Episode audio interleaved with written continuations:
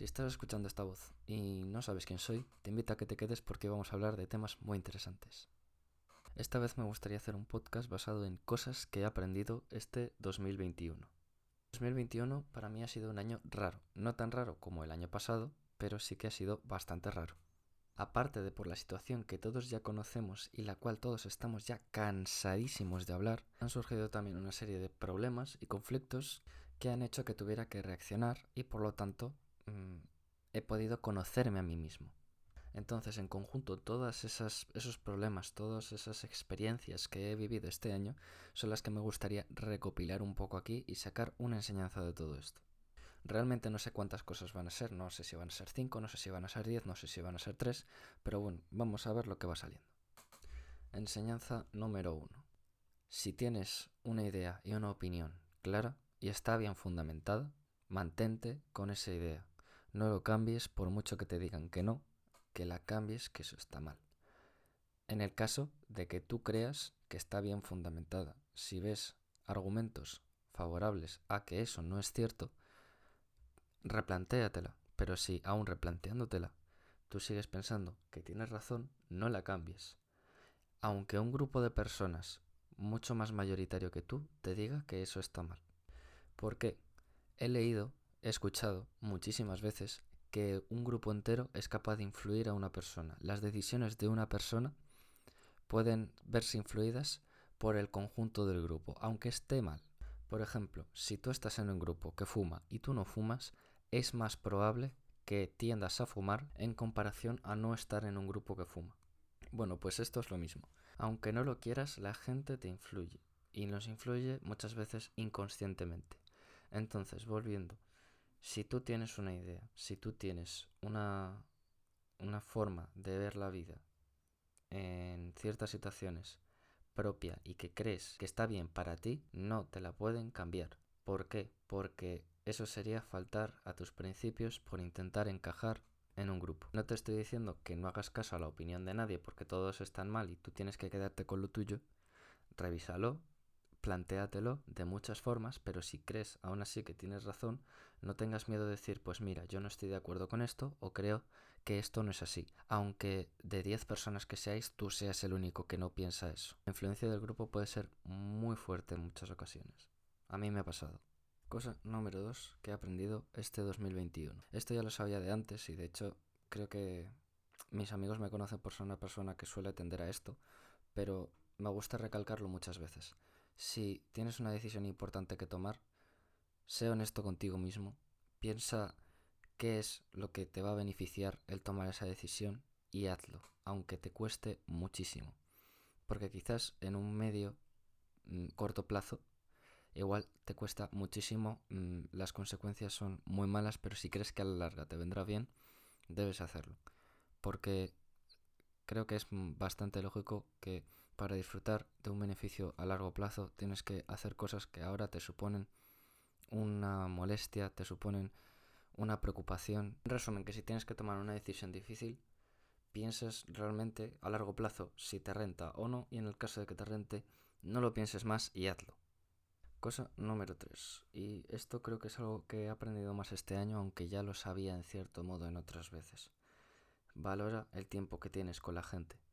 No sabes lo que puede pasar, no sabes cuál puede ser el destino de cada uno. Igual conoces a alguien y con ese alguien te llevas muy bien, pero de repente pasa algo y dejáis de veros y tú te quedas pensando, joder, echo de menos esos momentos con esa persona entonces, a, mí me ha pasado esto este año y creo que es importante saber valorar el tiempo con una persona porque luego nunca sabes lo que va a pasar. Puedes tener problemas, podéis separar o se puede enfadar contigo, te puedes enfadar tú con él o con ella. Y muchas veces mirando en mirando hacia atrás piensas, podría haber disfrutado más del tiempo con esta persona. Entonces creo que eso es algo que debemos hacer todos, no solo con amigos, sino con familiares, con con cualquier tipo de persona que le, tenemos algo de cariño, disfrutar el tiempo con esa persona, decirle mm, lo mucho que lo quieres o, lo mucho que la quieres y, y, eso, y disfrutar al máximo con esa persona o al menos todo lo que dure vuestra relación, ya sea de amistad, de, amor o de, o de lo que sea, porque luego surgen los problemas y, y todo se acaba. Cosa número 3. ¿Será la número 3 o la número 2? No me acuerdo. Pongamos cosa número 3. Tienes que aceptar tus errores de una forma responsable. En el sentido de que si tú la has cagado y te dicen que la has cagado, tú replantéatelo y acepta que la has cagado. Porque muchas veces inconscientemente tendemos a crear excusas, creemos a, o sea, tendemos a decir que no realmente no ha sido culpa mía o que en parte ha sido culpa mía pero luego no. Muchas veces hay que eh, decir, vale, la he cagado y verbalizarlo. Tú decir, vale, la he cagado y no y ya no se puede hacer porque ya no se puede arreglar. Entonces, vamos a intentar ver qué se hace para que no se vuelva a repetir. Y yo creo que eso es algo muy importante que muy poca gente hace. El hecho de verbalizarlo, decir, vale, pues la he fallado en esta cosa. Y decir, ahora voy a tratar de que no pase así o voy a intentar arreglarlo de esta manera. Eso a mí me ha ayudado muchísimo porque quizás ante ciertas situaciones yo he tomado una mentalidad que después la miro, la pienso y digo, no debería haber actuado así, no debería haber pensado así, no debería haber creído esto, no debería, no debería tomado como tal. Y el hecho de, de pensarlo, rectificarlo, va a hacer que en el futuro no vuelvas a tener ese tipo de actitudes o ese tipo de reacciones.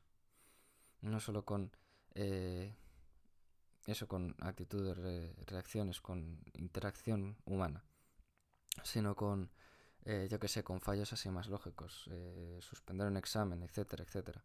O yo que sé, o jugar mal un partido de fútbol o, lo que sea. Pero yo me refería más a actitudes ante otras personas, reacciones que podemos haber tomado, decisiones que quizás no eran las correctas, hay que ser consciente de lo que hemos hecho mal, tenerlo muy presente y verbalizarlo, porque parece que nos da pavor de decir, aquí la he cagado, y decírselo a la, a la gente de, mira, aquí la he cagado, o aquí he sido así, o aquí he sido así. Parece como que nos da miedo, ¿sabes? Mm, creo que no es lo lo bueno para alguien, el hecho de no decir los, los errores que has cometido e incluso tratar de obviarlos. Eso es algo que yo he tratado de mejorar muchísimo y creo que ahora soy una persona un poco más madura gracias a eso. Cosa número 4, y creo que esta va a ser la última. No dejes para mañana lo que puedas hacer hoy. Esto es un dicho muy antiguo, pero muy antiguo, pero yo lo he entendido este año. Este año yo, yo he descubierto que cuanto antes hagas las cosas, cuanto antes tomes las decisiones, menos tiempo vas a estar pensando en tomarlas o no, porque eso te quita tiempo y te quita energía. En esta vida muchas veces hay que ser más mm, decisivo, hay que mm, evitar perder el tiempo lo máximo posible y si tú tienes algo que decirle a alguien, tú tienes algo que hacer con alguien, tú tienes algo, algo que quieras hacer tú con tu vida o lo que sea, hazlo cuanto antes, porque si te paras a pensarlo durante mucho tiempo, estás consumiendo más tiempo del que tendrías que consumir tomando esa decisión. Y esto se puede aplicar a parejas, esto se puede aplicar a amigos, se puede aplicar a cosas que quieres hacer pero no haces porque no te atreves. Entonces, para mí es una, es una de las cualidades más importantes que tiene que tener alguien. El poder de decisión y de decir, vale, yo quiero esto, voy a hacerlo. ¿Por qué? Porque si no, luego viene el momento de las dudas. De, ay, es que no sé si lo voy a hacer bien, no sé si es una buena decisión, no sé si es una, una cosa que me gustaría hacer realmente. Tú, si lo tienes claro, hazlo. Ya está, no, no hay más excusas, no, no, no, hay, no hay otro tipo de vía. Tienes que hacerlo. Pero bueno, ya voy parando porque parezco un discurso motivador de estos de venga, tú puedes, venga, todo lo puedes conseguir. Ahí no me gusta. Así que eh, paramos aquí. Muchas gracias por haberme escuchado. Espero que te haya servido este, no sé, esta ensalada de consejos.